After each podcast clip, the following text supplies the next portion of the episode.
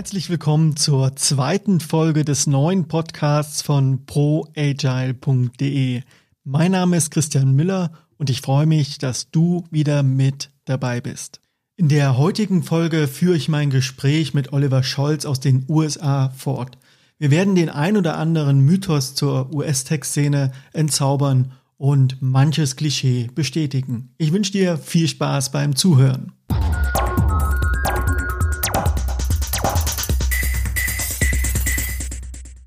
Das führt mich nochmal zu einer Frage. So, es wird ja immer gesagt, so gerade im Silicon Valley, gerade in der Westküste in den USA, da so, da sitzen eigentlich die Kybernetiker. Also das heißt, dass man so eine Art Denkschema was sagt. Also wenn man es nicht messen kann, dann gibt es das nicht.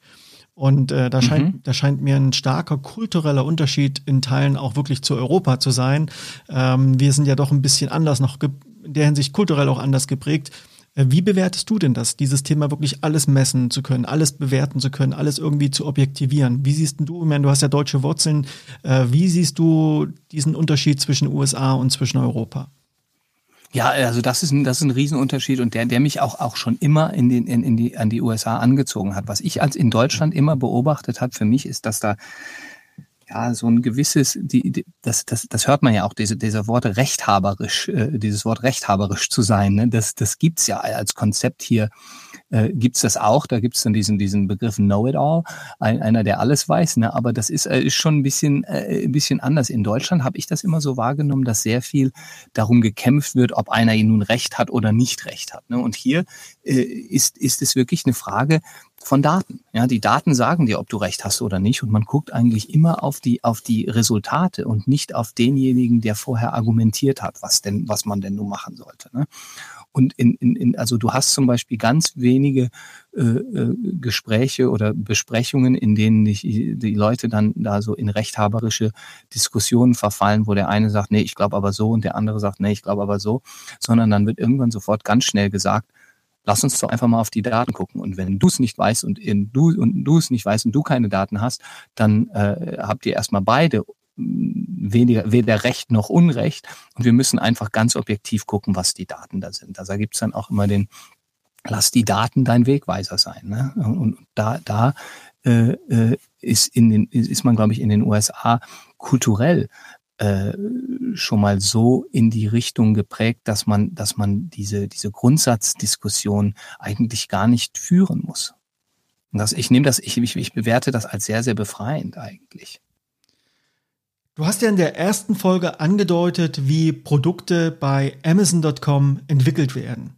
Was hat denn dazu geführt, dass du von Facebook aus dem Silicon Valley bei San Francisco in den Norden zu Amazon.com nach Seattle gewechselt bist? Was war denn da los? Ja, also das, da, da gab es da gab's einige Gründe. Also das lief erst einmal so, dass meine, meine Frau und ich, wir sind ja nach Prag gezogen und wir hatten dann eine, unser Kind, unsere Tochter, die ist in Prag geboren. Ähm, wir sind dann äh, nach etwa einem Jahr in die USA zurückgezogen, nach Silicon Valley. Meine Frau kommt ursprünglich aus Kalifornien, die hat ähm, dort auch ähm, äh, Familie und da haben wir gesagt, dann sind wir jetzt vielleicht ein bisschen näher an der Familie dran und wir gucken mal, ob man in, in, in Silicon Valley, ob man da gut leben kann. Ne? Wir sind eigentlich jetzt ganz unabhängig von Facebook relativ schnell zu dem Schluss gekommen, dass äh, Silicon Valley nicht ideal ist aus verschiedenen Gründen, weil das ist äh, wirklich unfassbar teuer da. Also das, wir, wir hatten da ein Haus, das war eigentlich ein ganz schönes Haus, aber das kann man nur so als Anfangshaus beschreiben, so als dein erstes Haus. Das hatte etwa 100 Quadratmeter. Das hört sich für deutsche Verhältnisse sehr groß an. Für amerikanische Verhältnisse ist das sehr klein. Ähm, und das hat an Miete 4.650 Dollar gekostet. Und an Kauf konnte man da gar nicht denken, ne, weil das wirklich von, das war dann in so Preisregionen, die einfach nur noch lächerlich waren. Da hätte so ein Haus wirklich schon deutlich über eine Million Dollar gekostet. Ne? Und, und das war also so eine Sache, wo, wo wir beide uns nicht so gefühlt, äh, uns, uns nicht wohlgefühlt haben, so wohlgefühlt haben, dass man sagt, da werden wir jetzt die nächsten 10, 15 Jahre unseres Lebens bleiben wollen. Ne? Die andere Sache ist, ich halte Facebook oder ich halte Silicon Valley nicht als ein Ideal, nicht für einen idealen Ort, um ein Kind aufzuziehen. Einfach deshalb, weil da, da ist alles wirklich im Technologiebereich und im Technologiebereich gibt es dann sehr großes Anspruchsdenken.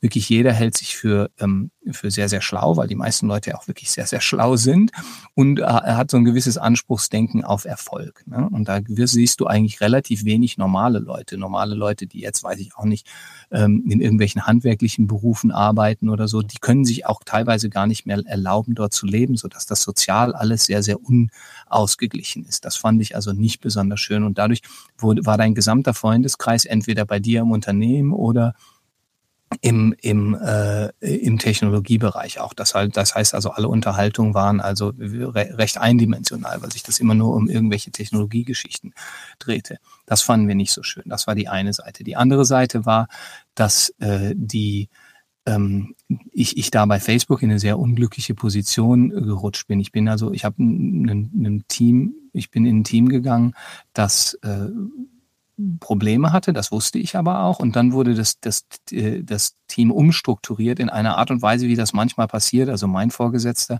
der hat an einem Donnerstag sich entschieden, ähm, vielleicht mal das Team umzustrukturieren oder in eine andere Gruppe einzufügen. Am Dienstag hat er das Ganze durchgezogen und am Freitag hatte er, bereute er es schon. Das heißt also, das war, das war so eine unglückliche Situation und das führte dann auch dazu, dass einige Leute von den ähm, äh, von dem Team äh, sich dann neu orient, umorientiert haben oder umorientieren mussten. Und ich war eben einer davon, wo ich dann irgendwann, wo das Ganze keinen Sinn mehr machte. Und, und dann rief Amazon mich nach sechs Monaten bei Facebook an und ich habe plötzlich gemerkt, oh, ich habe da ein Bedürfnis, mit denen ein Gespräch zu führen. Auf der einen Seite, weil mich das nach Seattle zurückbringen kann und auf der anderen Seite, weil ich ähm, bei Facebook nicht so glücklich war. Und das heißt also, dass sich das, das veränderte, da, da, da habe ich mich dann ganz schnell umorientiert. Und dann ab und zu habe ich, macht man dann im, im Leben auch so Schritte, wo man sagt, ja, das war jetzt vielleicht nicht der beste Schritt. Und dann muss man sich, glaube ich, auch äh, schnell umorientieren können. Das ist auch wieder so eine Sache, die, glaube ich, kulturell für Deutsche manchmal ein bisschen schwierig sein kann, weil Deutsche ja immer so dieses, dieses Durchhaltevermögen eigentlich, denen wird das immer zugeschrieben, dass man sagt, hey, das hast du jetzt angefangen, das musst du jetzt auch zu Ende führen. Und ich war, habe diesen Ansatz eigentlich gar nicht. Wenn ich dann merke, ich bin in einer Situation, in der ich nicht glücklich bin, mache ich auch schnell eine Veränderung. So, du hast die Veränderung dann ja auch durchgezogen und bist mit deiner Familie von San Francisco weiter in den Norden nach Seattle umgezogen, um dort für Amazon.com zu arbeiten. Wie muss man sich das eigentlich vorstellen? Wie ist das so für so ein riesen weltweit agierendes Unternehmen tätig zu sein? Was kannst du dazu erzählen? Ja, also ich, wir sind dann wieder zurück nach Seattle gekommen. Ich, wir hatten ja vorher in Seattle oder in der Umgebung gewohnt schon und also wir hatten da unseren sozialen Bereich. Das war also sehr, sehr schön für uns auf, auf privater Ebene. Und der ganze Bewerbungsprozess bei, äh, bei Amazon, der ist eigentlich so aufgeführt auf diese, auf diese Leadership Principles, die, die Amazon hat. Ne? Die kann man auch online sich ganz gut angucken. Da gibt es, das sind glaube ich 14 Stück. Ich zähle die gerade mal ja, sind 14 Leadership Principles und die, die, die sehen also gehen von Customer Obsession, also ähm, Kundenbesessenheit, über äh, hat, je, hat I write a lot oder hat jede Menge Recht, Learn and be curious, äh, Bias for Action und so weiter sind das und und die fand ich also die fand ich schon über lange Zeit sehr sehr attraktiv, muss ich sagen. Ähm, ich hatte die also auch lange bevor während ich schon bei Microsoft war, hatte ich die mal kopiert und habe die mir in in eine OneNote äh, Datei reinkopiert kopiert und habe die dann immer wieder alle sechs Monate durchgelesen und habe gesagt, ja, so muss man wirklich arbeiten, finde ich super.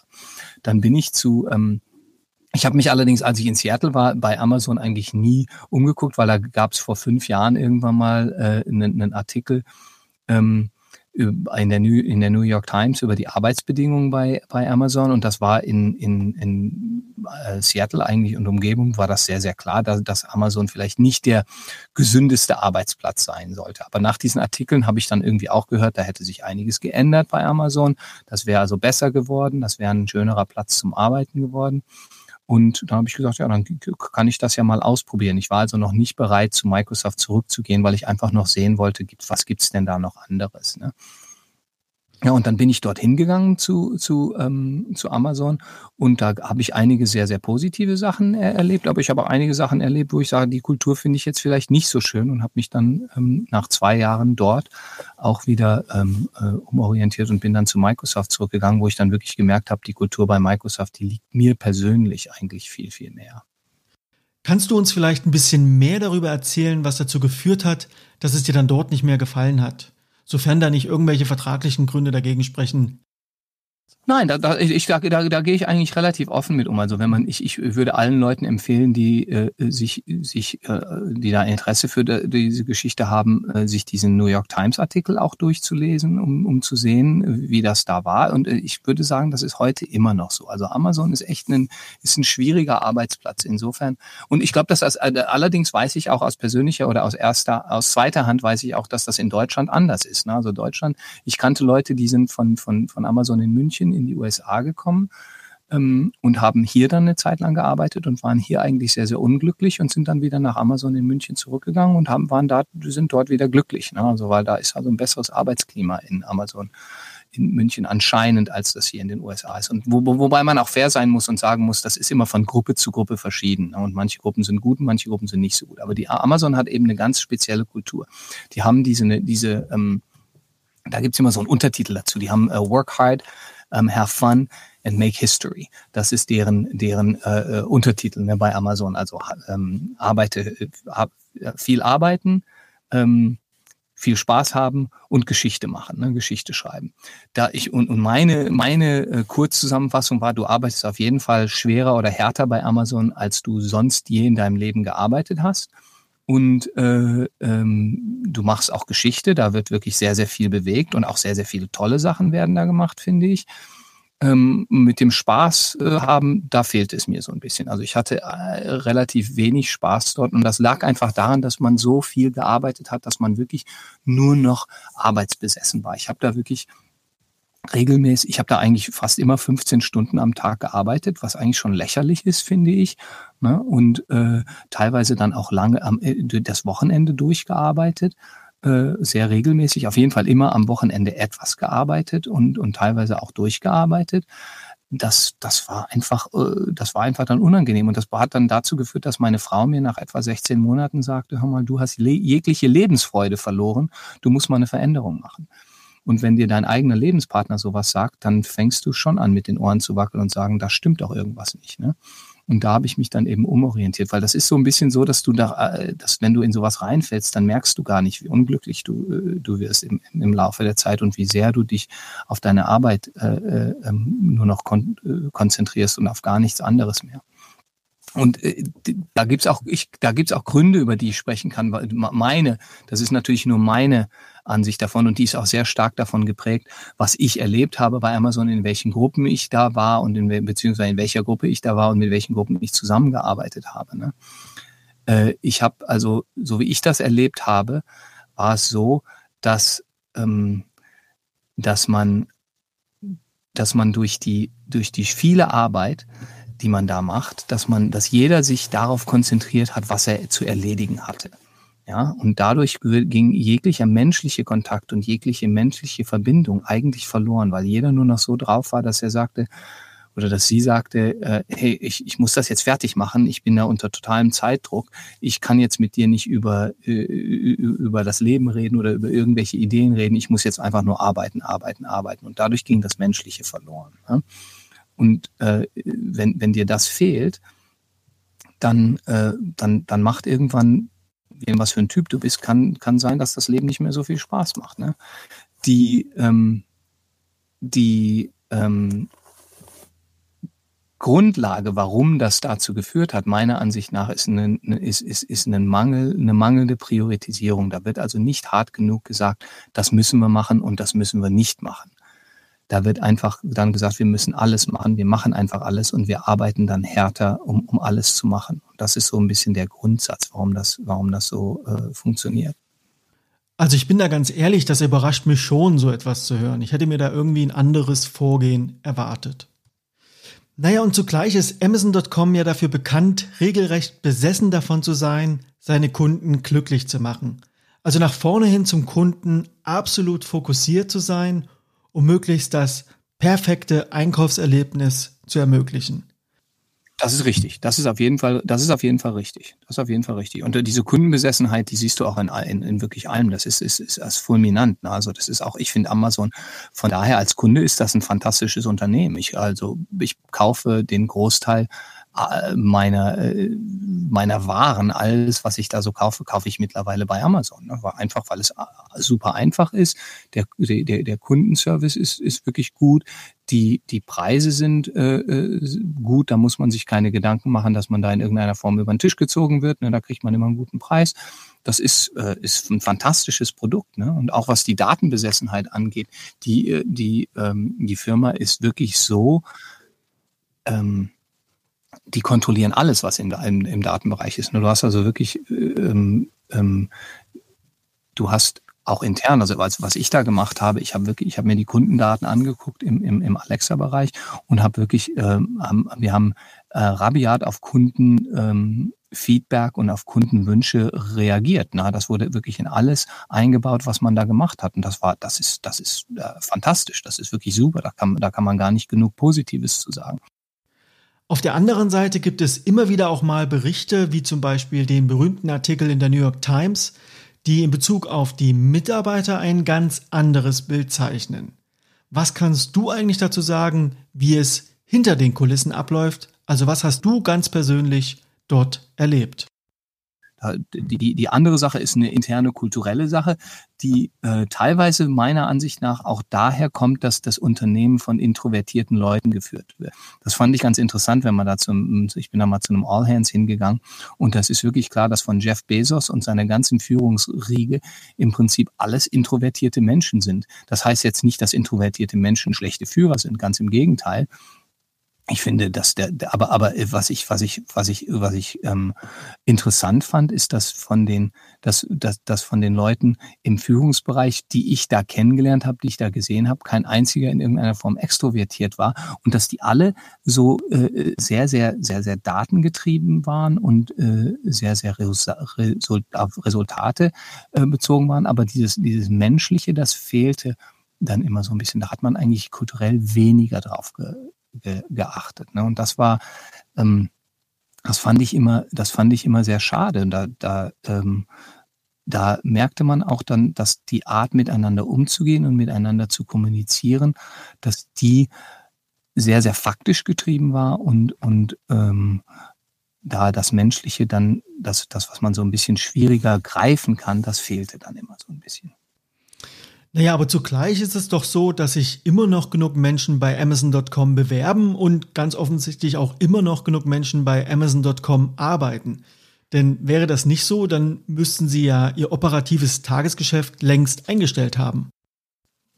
Ja, das, das, das auf jeden Fall. Aber das, es gibt ja auch, ähm, äh, der Erfolg ist ein sehr großer ähm, Magnet. Ne? Also wenn, wenn ein Unternehmen erfolgreich ist und Amazon ist ja äh, wahnsinnig erfolgreich, dann zieht das immer wieder Leute auch an. Ne? Und teilweise gibt's dann, ja, das, das ist da, das, das ist so, ja. Das kann irgendwann einmal äh, dazu führen, dass Leute sagen, das mache ich, das mache ich nicht mehr. Also ich kenne auch einige Leute, die, die, die würden sich äh, nie überlegen, zu Amazon hinzugehen. Aber Seattle ist ja auch noch eine Wachstum, Wachstumsstadt. Ne? Hier kommen ja immer noch äh, Leute her von anderen Regionen, weil weil es hier gute Arbeitsplätze gibt und ähm, auch hochbezahlte Arbeitsplätze gibt. Da, äh, da, da glaube ich, hat Amazon im Moment überhaupt kein Problem, Leute zu finden. Jetzt haben wir ja gehört, dass du Amazon.com wieder verlassen hast und das ist ja im Grunde schon ein deutliches Zeichen, wenn dir deine eigene Frau sagt, dass du ein anderer Mensch geworden bist. Das hat ja bei dir offenbar auch zu einem radikalen Umdenkprozess geführt. Daraufhin bist du ja wieder zurück zu Microsoft gegangen. Dazu hast du ja auch gesagt, dass du dich jetzt wieder wie angekommen fühlst. Wie war das für dich, nach drei Jahren Pause wieder zurück zu sein und was hat sich in deiner Wahrnehmung in der Zeit bei Microsoft verändert? Ja, der Prozess war für mich äh, wirklich, das war wie ein bisschen so nach Hause zu kommen. Ne? Erstmal kannte ich da in, äh, viele Leute bereits. Ne? Das heißt also, du, du, du äh, findest da äh, dann alte Bekanntschaften wieder vor und kannst die dann wieder aufnehmen. Das ist, fand ich eigentlich sehr, sehr schön. Und auch Leute, mit denen man schon zusammengearbeitet hat, wo man schon weiß, was man zu erwarten hat. Das ist dann auch äh, äh sehr, sehr schön gewesen. Die andere Sache war, dass ich äh, wirklich auch ähm, so eine erneute ähm, Leidenschaft und eine erneute ähm, Würdigung für die Kultur äh, bei Microsoft dann eigentlich auch gefunden habe, ne, wo ich dann gesagt habe, hey, ähm, alles, was ich vorher so als, als gegeben, für gegeben hingenommen habe und, und dann teilweise nur noch die Sachen, nur noch Sachen gesehen habe, die vielleicht nicht so toll waren. Heute sehe ich die Sachen positiv, die, ähm, die ich bei anderen Unternehmen vorgefunden habe oder als, als, als, als mangelnd vorgefunden habe. Ne? Da muss ich, muss ich sagen, also ich finde, Microsoft ist ein, ist ein Unternehmen, was, was reifer ist in vielerlei Hinsicht, aber, aber auch, auch angetrieben ist ne, von einer gewissen Kundenbesessenheit, die, die immer stärker geworden ist, auch in, der, in, dem, in dem Zeitraum, in, in dem ich da weg gewesen bin. Und, und ich fühle mich dort eigentlich äh, als Mensch äh, sehr, sehr viel wohler. Ne? Das ist immer noch ein, Unternehmen, was sehr viel von, äh, von einer intellektuellen Neugier und einem intellektuellen äh, Auseinandersetzungsprozess angetrieben ist. Also man denkt viel über Sachen nach, man, man, man hat viel ähm, strategische ähm, Gedanken, strategisches, äh, strategische Ansätze, die man versucht zu verfolgen.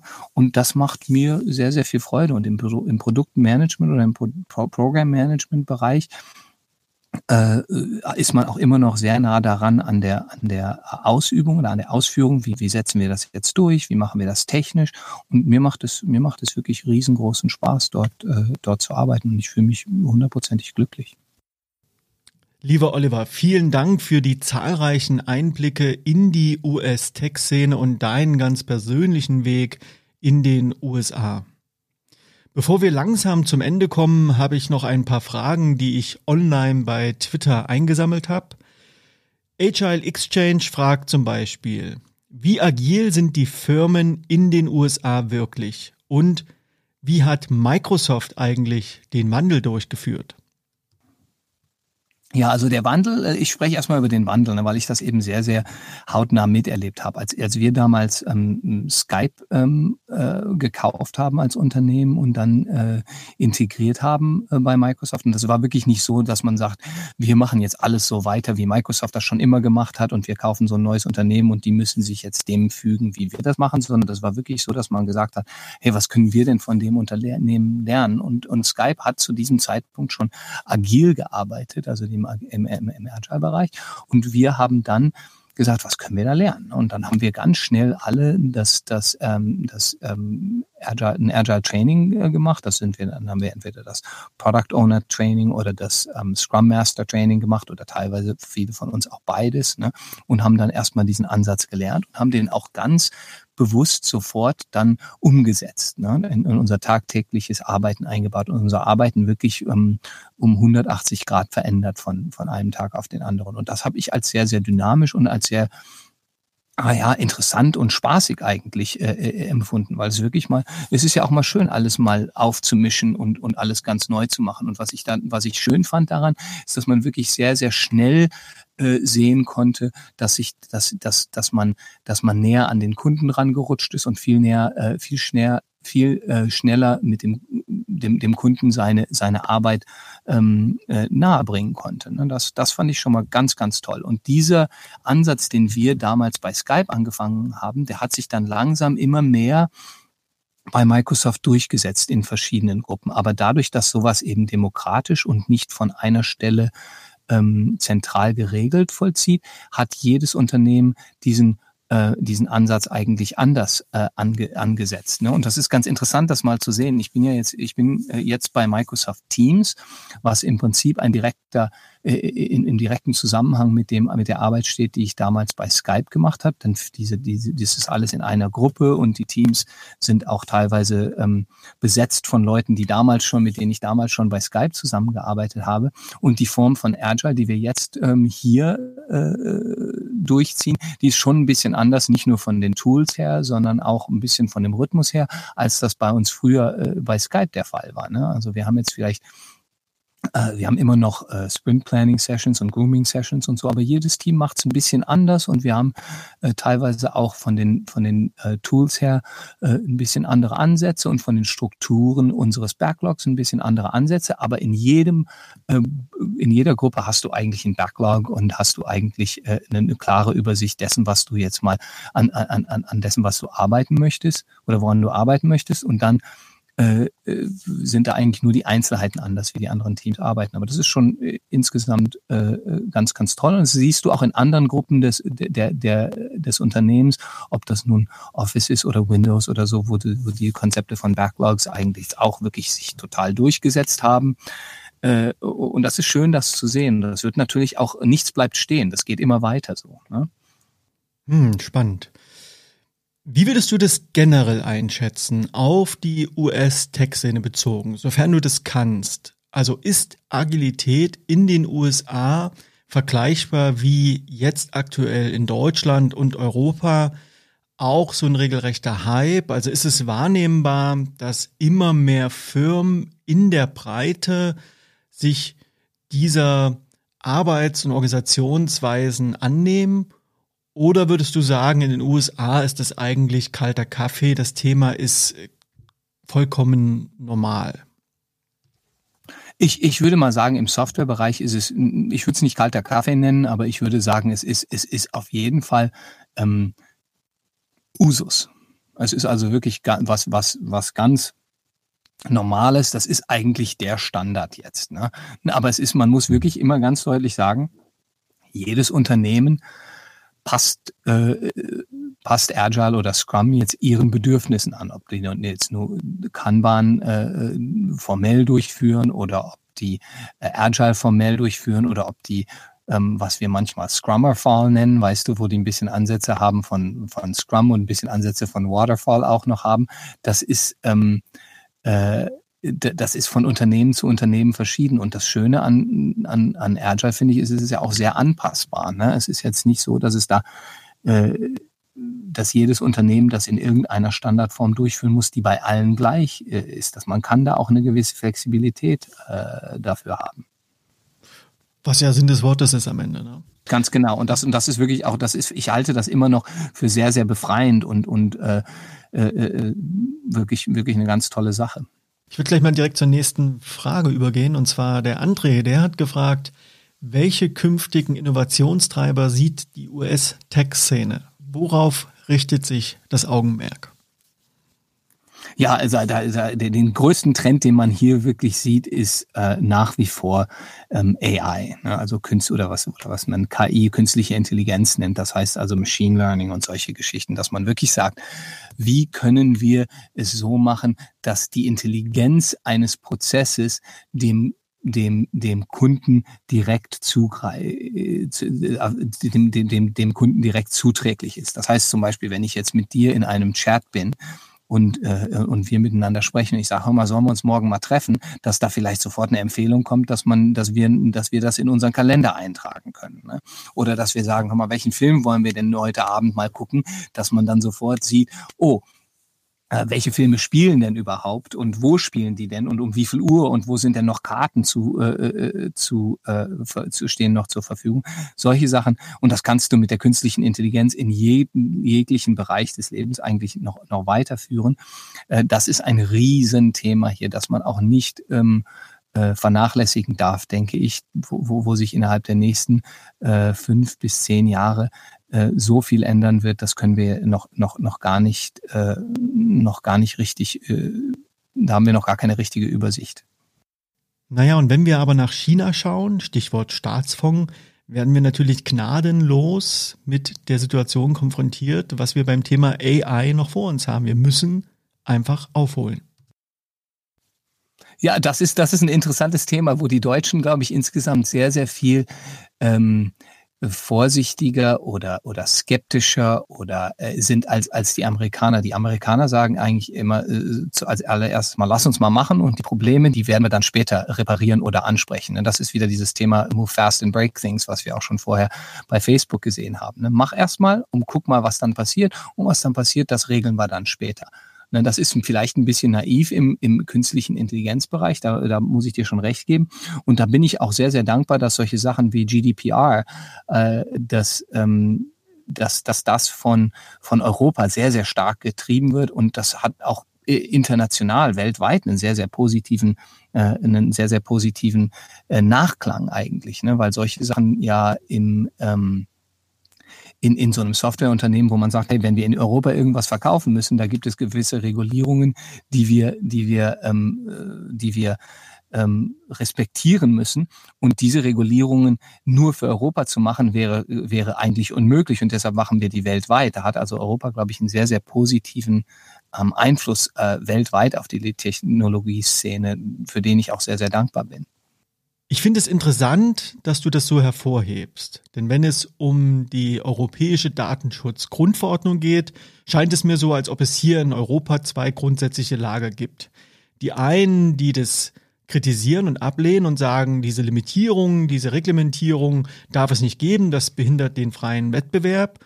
Und die anderen, die sagen, das ist gut und wichtig und richtig, dass es hier eine gesetzliche Regelung gibt, weil so etwas Sensibles wie persönliche Daten müssen sehr besonders und sehr schützenswert behandelt werden. Ich finde es auch interessant, dass du Europa eine Vorreiterrolle beim Thema Datenschutz einräumst.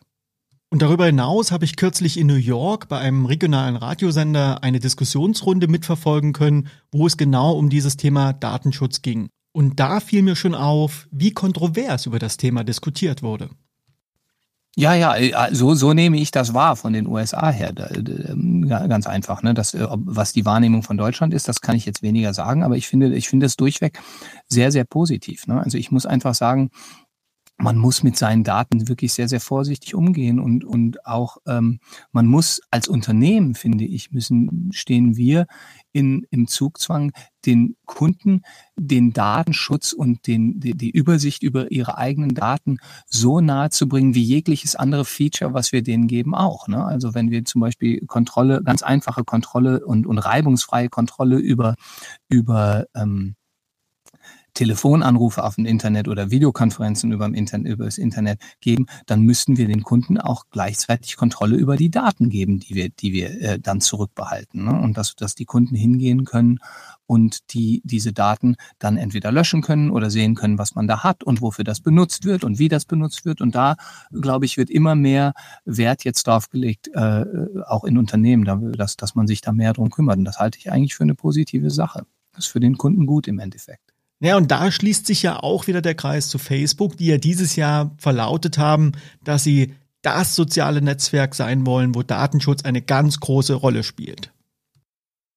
Ja, natürlich, weil Facebook ist sich ja auch darüber im Klaren, dass sie als Technologieunternehmen das Unternehmen sind mit dem größten Vertrauensdefizit. Das ist denen auch hundertprozentig klar, dass, dass, dass im Prinzip Facebook keiner, keiner traut. Und langfristig ist das, das ist eine Zeitbombe, die da sitzt. Ne? Irgendwann sagen die Leute, das macht es dann ganz einfach, wenn es da eine bessere Möglichkeit gibt oder eine einfache Möglichkeit gibt, sich mit Leuten zu unterhalten oder mit Leuten auszutauschen auf großer Ebene, dann, dann würden die Leute darüber ähm, da natürlich ganz schnell äh, drauf zugreifen. Ne? Und auch und wenn die Datensicherung dort besser ist. Ne?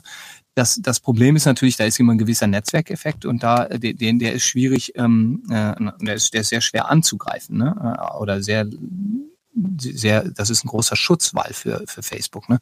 Weit über eine Milliarde Menschen sind auf Facebook drauf. Ne? Also das ist äh, ja da, äh, da das, das, das kriegt man so schnell nicht hin. Ne? Kommen wir mal zur nächsten Frage. Der Nutzer Scrum Show möchte wissen, wie denkt man in den USA über Europa bzw. über Digitalisierung? Ja, ich denke, ähm, Europa ist natürlich ein riesengroßer Markt für, für die USA. Ne? Also wenn wir in irgendeiner Form ein neues Produkt planen äh, oder an irgendwas arbeiten, dann ist natürlich Europa, dann, dann wird mittlerweile immer weltweit gedacht. Ne?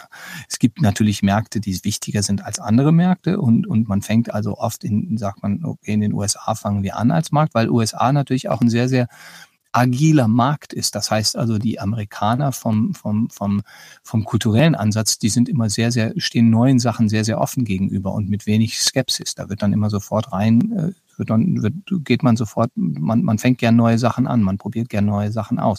Das ist in Europa vielleicht ein bisschen anders, aber Europa ist ein riesengroßer, wichtiger Markt und da möchte man natürlich auch vertreten sein.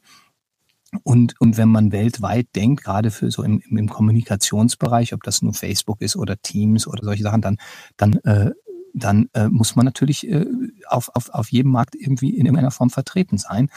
Und äh, da muss man dann auch marktgerecht vertreten sein. Also man versucht dann eben solche Sachen wie, wie äh, Datenschutz äh, auch äh, richtig hinzukriegen. Nicht nur, weil das gesetzlich vorgeschrieben ist, sondern auch, weil das als Kundenfeature wichtig ist.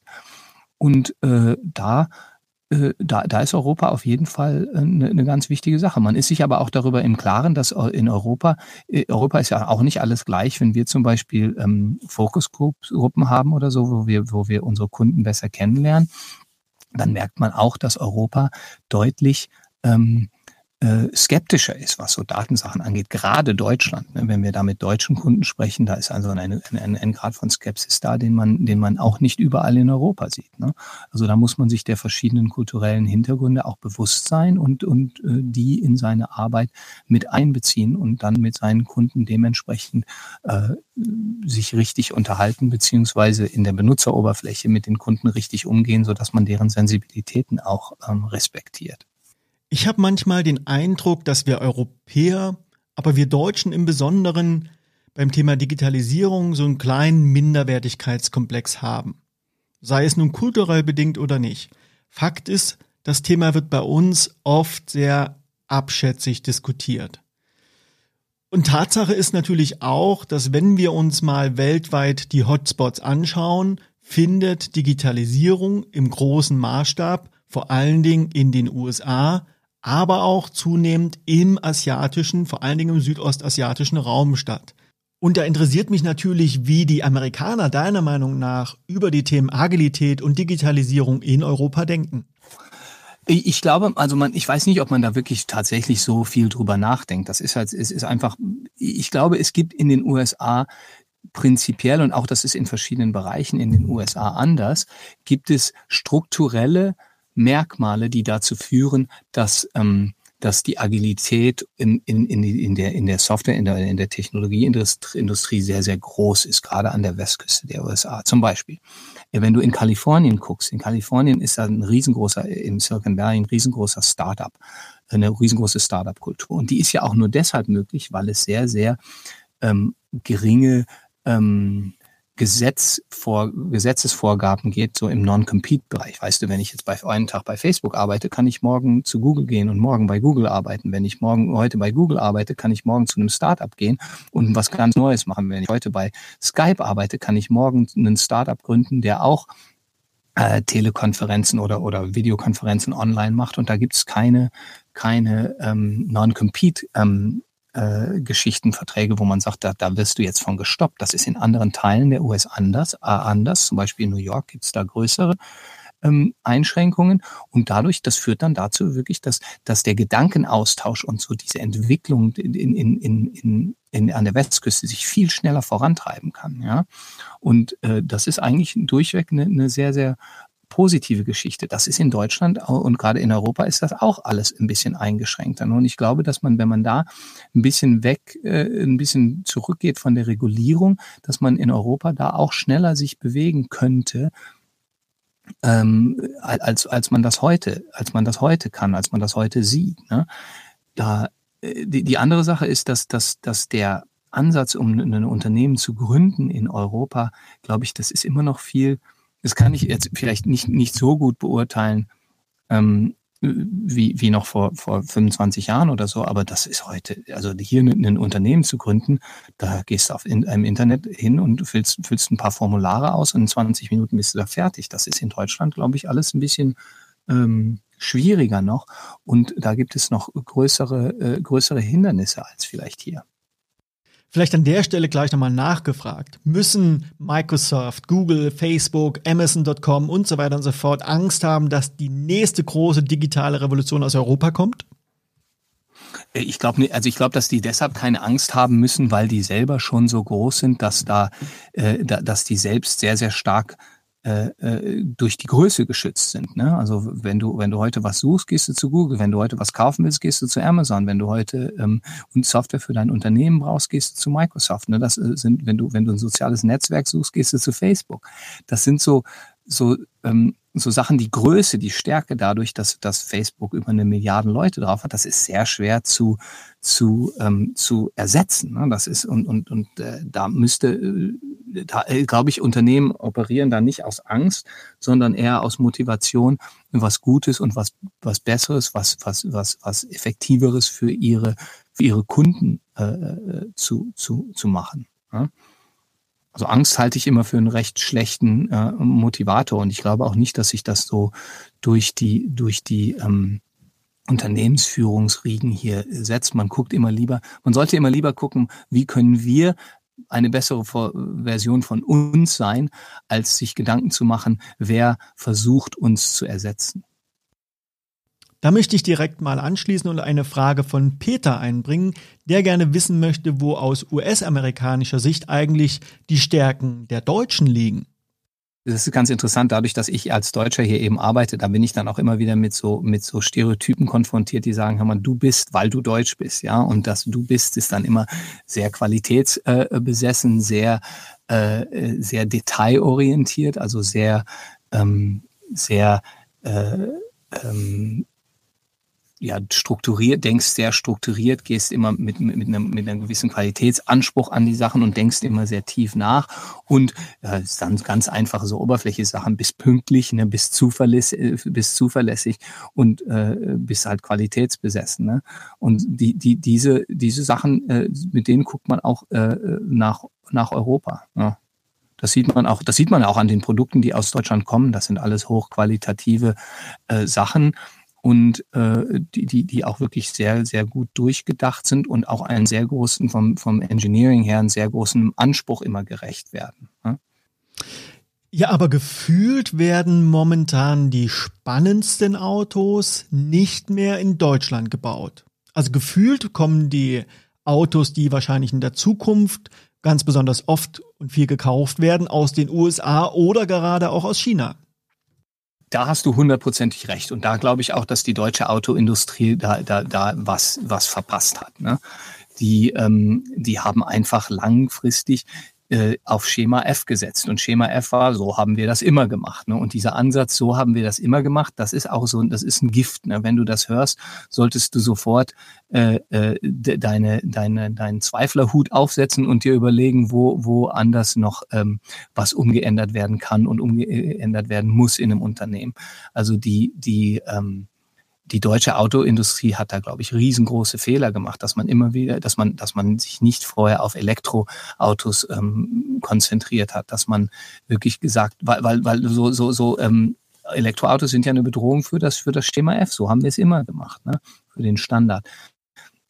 Da, da gibt es ein ganz gutes ähm, ähm, ähm Buch von einem Autor namens Christian äh, Clayton, Clayton Christensen ähm, darüber. Und den Titel des Buches, der, äh, ähm, der, äh, der fällt mir gerade nicht ein, leider. Aber da gibt es ein ganz gutes Buch darüber, der so wirklich sagt, ähm, äh, das ist schwierig für Unternehmen, sich selber zu ersetzen, ne? sich gerade für große Unternehmen. Und, und da, das ist, glaube ich, ein Problem, das die deutsche Autoindustrie gerade durchmacht. Ne? Tesla äh, ist da sehr, sehr viel innovativer in jeglichen Bereichen und, und, und geht ganz aggressiv äh, an, an die Märkte auch ran. Ist natürlich eine schwierige Sache, in so einen Autobereich einzu, äh, äh, ähm, äh, reinzukommen, aber äh, ist eigentlich schon ein sehr, sehr erfolgreiches Unternehmen, auch wenn, wenn auch finanziell äh, noch nicht. Aber, aber zumindest von den Produkten her sind ganz, ganz tolle Produkte. Und wenn du einmal in so einem Auto, in so einem Tesla gesessen hast, dann fühlst du dich so, als ob du in der Zukunft gefahren bist. Ne? Das ist also, sind wahnsinnig tolle Autos.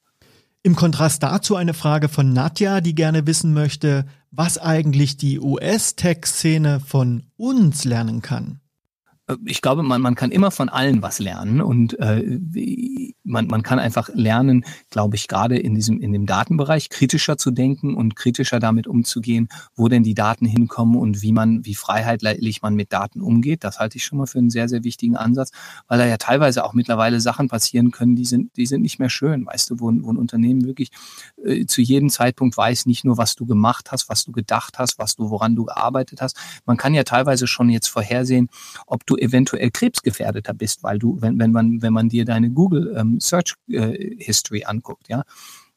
Da gibt es, da gibt es mittlerweile Studien, die besagen, dass, dass wenn man sieht, wenn jemand zum Beispiel, das ist jetzt eine ganz bestimmte Studie, über die habe ich etwas gelesen, die kann ich jetzt also auch nicht äh, richtig zitieren, da äh, könnte, aber, aber was im, im Ansatz da passiert ist, dass man sehen kann, an den, an den, an den äh, Sachen, die, den Suchbegriffen, die Leute verwendet hat, kann man leichter vorhersagen, ob jemand krebsgefährdet ist oder nicht. Weißt, wenn ich sagen, mal, ich habe jetzt verschiedene Probleme, Verdauungsprobleme sozusagen, die in irgendeiner Form auf Krebs hindeuten, wo man dann später sieht, die gleichen Leute suchen nach Krebsheilungen für Darmkrebs oder solche Sachen, dass man vorhersagen kann, dieser Prozentsatz oder diese bestimmten Leute werden sich innerhalb der nächsten äh, zwei Jahre mit Darmkrebs auseinandersetzen müssen. Das kann aus deiner, aus deinen, aus deinen ähm, Suchbegriffen her äh, schon kommen. Ne? Das sind so Sachen, wo man wirklich sehr, sehr vorsichtig damit umgehen muss und wo die Unternehmen sich auch in einer ganz neuen ähm, Verantwortung sehen können. Ne? Und da kann man, glaube ich, äh, äh, von Europa sehr viel lernen,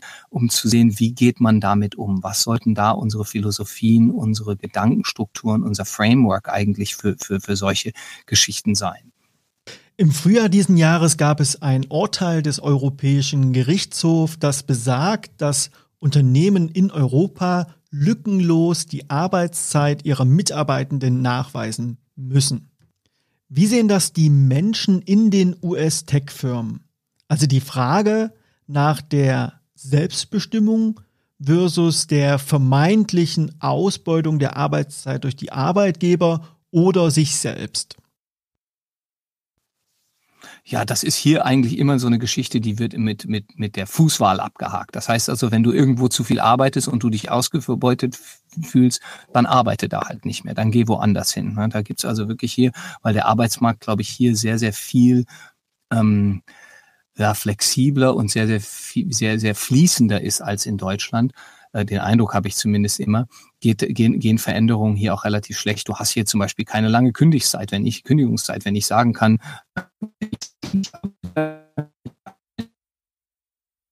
ja, du kannst jetzt schon gehen. Das heißt also, das geht, das geht immer, immer äh, sehr, sehr schnell. Ähm, und, und dadurch hast du eine, eine große, eine größere Flexibilität. Und wenn es dir irgendwo nicht gefällt, wie es mir bei Amazon nicht richtig gefallen hat, dann gehe ich halt. Ne? Und dann gehe ich und arbeite woanders hin. Dann nehme ich mein Hütchen und, und, und gehe woanders hin. Die, die, das ist die eine Seite davon. Und die führt dazu, dass man sich da, glaube ich, hier weniger Gedanken darüber macht. Die andere Seite ist die, dass in der Art und Weise, wie man heute arbeitet, in der vollen Digitalisierung, diese Arbeitserfassung, ja, zumindest unpraktisch ist. Es wäre natürlich möglich, äh, das, das, das alles zu erfassen, aber wenn ich zum Beispiel, wie gestern Abend, äh, bin ich um neun Uhr abends joggen gegangen bis zehn und dann habe ich vorher und nachher mit einer, äh, mit einer Kollegin von mir über meine Teams-App auf meinem Telefon gechattet und habe gesagt, hör mal, wie, wie machen wir das denn übermorgen bei dem Meeting und was ist denn da unsere Strategie und diese Fragen müssen wir noch beantworten und so weiter und so fort.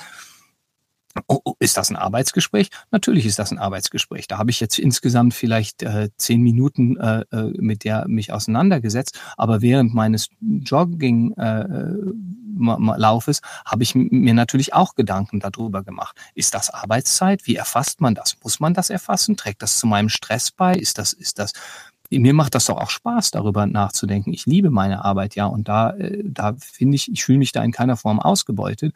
Und es gibt auch wieder irgendwann auch mal Zeiträume, wo ich dann selber reguliere und sage, hey, jetzt ist Sommer, das Wetter ist schön und wir, wir haben gerade nicht so viel zu tun. Ich gehe jetzt mal um zwei Uhr nach Hause und gehe ein bisschen wandern oder, oder weiß der Teufel was machen. Ne? Und damit kommen wir zur letzten Frage von Judith. Die möchte wissen, irgendwie verbindet man mit der Arbeit im Silicon Valley automatisch viele Aspekte von New Work. Für dich zum Hintergrund, New Work ist gerade in Deutschland seit einigen Jahren ein gehyptes Thema. Das geht zurück auf einen deutsch-amerikanischen Philosophen, Friedhof Bergmann, der den Begriff New Work vor allen Dingen in den 80er Jahren in den USA geprägt hat. Judith sagt, dass die bekannten Köpfe wie Steve Jobs, Elon Musk und Jeff Bezos deutlich autoritärer in ihrem Führungsstil sein sollen. Und wie ist es deiner Meinung nach wirklich? Was davon ist Mythos und was trifft wirklich zu? Dieser autoritäre Ansatz, den gibt es auf jeden Fall, aber der autoritäre Ansatz ist wirklich darauf beschränkt, dass man sagt, hier ist unser Framework, hier so arbeiten wir, an diesen Sachen arbeiten wir, an diesen Sachen arbeiten wir nicht, ja. Und dann innerhalb dieses Bereiches wird dann immer noch sehr, sehr offen damit umgegeben und sehr, sehr freizügig damit umgegangen, dass man sagt, wir machen, äh, wir, wir haben, du hast eine riesen Flexibilität darunter und wir können ja auch nicht alles ähm, micromanagen und dir vorschreiben. Das geht, das geht ja, das geht ja überhaupt nicht. Dann funktioniert ja gar nichts mehr. Dann, dann bewegt man sich so langsam, dass es keine, keine Vorwärtsbewegung gibt. Aber es ist schon richtig im Ansatz, denke ich, dass man dieses vom, vom, vom Framework her, dass man den richtigen Ansatz und einen gemeinsamen Ansatz findet, dass man zum Beispiel bei ähm, Apple sich darüber im Klaren ist, dass man keine Drucker mehr macht, ja, damit nicht, nicht irgendein Unternehmen losgeht und sagt, wir machen jetzt einen Haufen Drucker. Ähm, das ist der eine Ansatz. Der andere Ansatz, was dieses New Work angeht, meine Wahrnehmung davon ist eigentlich so, dass es darum oft darum geht, wie wie ist unser Arbeitsplatz gestaltet, ja, wie machen wir das mit unserem Arbeiten von zu Hause, ist das alles in der Kultur mit einbezogen? Und da muss ich sagen, wird immer, wird hier immer sehr, sehr viel experimentiert. Wir haben zum Beispiel im Laufe der Jahre, gerade was den Arbeitsplatz angeht, bei Microsoft, als ich dort angefangen habe, hatte jeder ein eigenes Büro. Dann sind wir, ähm, haben wir immer mehr offene Büros gehabt, wo Leute miteinander gearbeitet haben und die Kommunikation sehr, sehr angetrieben wurde. Und jetzt haben wir so ein Zwischending, äh, ähm, wo wir ein bisschen äh, äh, abgeschottete Arbeitsplätze haben, die allerdings noch offen sind, aber wo jeder still arbeitet und dann kann man in, in offenen Räumen oder in, in größeren Räumen G Gespräche führen und äh, dann, dann äh, hat man so verschiedene Nachbarschaften, nennen wir das in den, in den Gebäuden, wo bei uns zum Beispiel die ganzen Program Manager, die sitzen alle zusammen, die Entwickler sitzen alle zusammen in einem Bereich.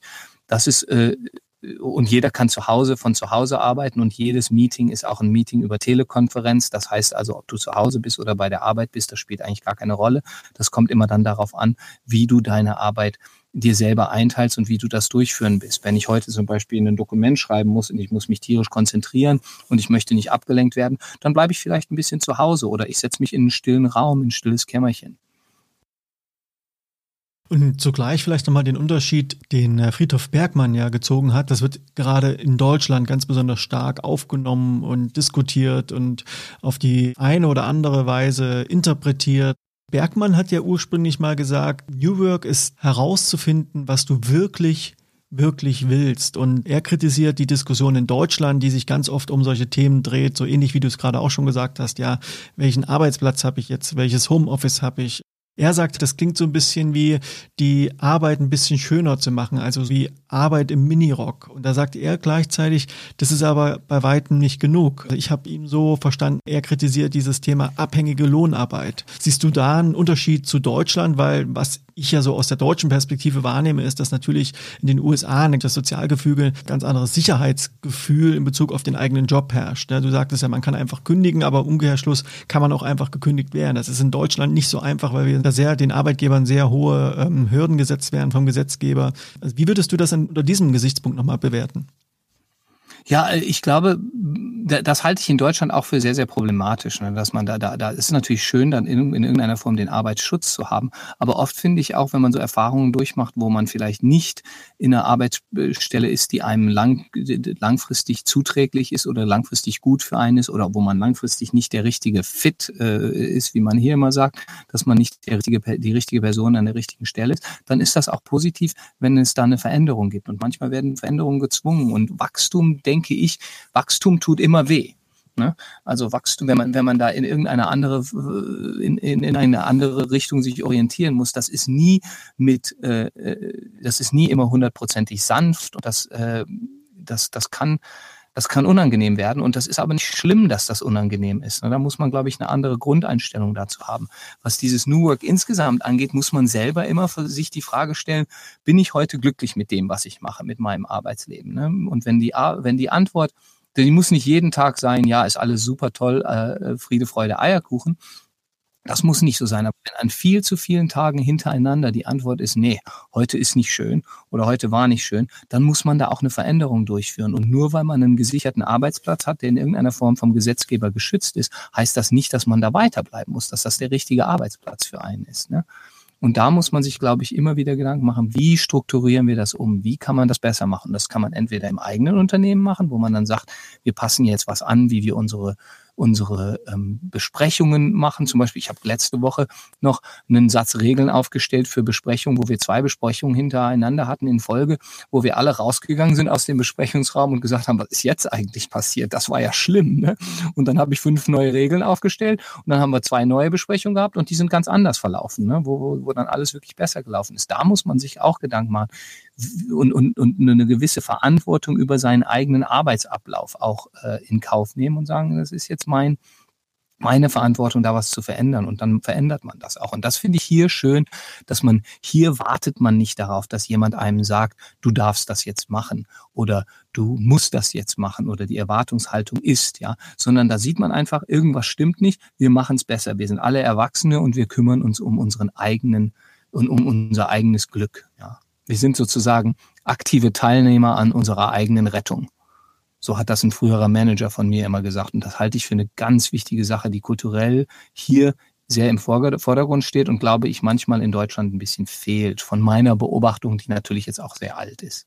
Wir sind aktive Teilnehmer unserer eigenen Rettung. Das will ich als Schlusswort, als Zitat einfach mal so stehen lassen, weil das gefällt mir sehr gut. Lieber Oliver, wir haben jetzt fast zwei Stunden miteinander gesprochen. Ich danke dir vielmals für die tiefen Einblicke in die US-Tech-Szene und in dein Leben. Wenn man an dir dranbleiben möchte, wenn man mehr über dich erfahren möchte oder direkt mit dir in Kontakt treten möchte, wie kann man das am besten tun? Ich habe eine, also meine E-Mail-Adresse, die ist immer äh, sehr, äh, die, die, da kann man sich immer dran wenden. Ich bin auch auf Twitter, aber nicht besonders aktiv auf Twitter. Ähm, auf Twitter ist mein Handle Olli Scholz, also O-L-I und dann S-C-H-O-L-Z, mein Nachname. Und äh, ich poste da aber nicht regelmäßig und auch, auch sehr, sehr wenig über, über die Arbeit. Ähm, auf Facebook bin ich interessanterweise gar nicht mehr. Und ähm, ansonsten über E-Mail ähm, bin ich äh, zu erreichen äh, unter oscholz at gmail.com. Da kann man mich auch äh, jederzeit erreichen. Ich glaube, das wird nicht der letzte Podcast gewesen sein, den wir zusammen aufnehmen. Ich denke sogar, dass wir das Gespräch fortführen sollten. Und insofern freue ich mich auf unser nächstes Gespräch und wünsche dir bis dahin erstmal alles Gute. Mach's gut. Jederzeit. Ich bin auch gerne bereit, das nochmal äh, über so einen Podcast zu machen. Das hat auf jeden Fall äh, Riesenspaß gemacht. Ich, ich danke dir, Christian.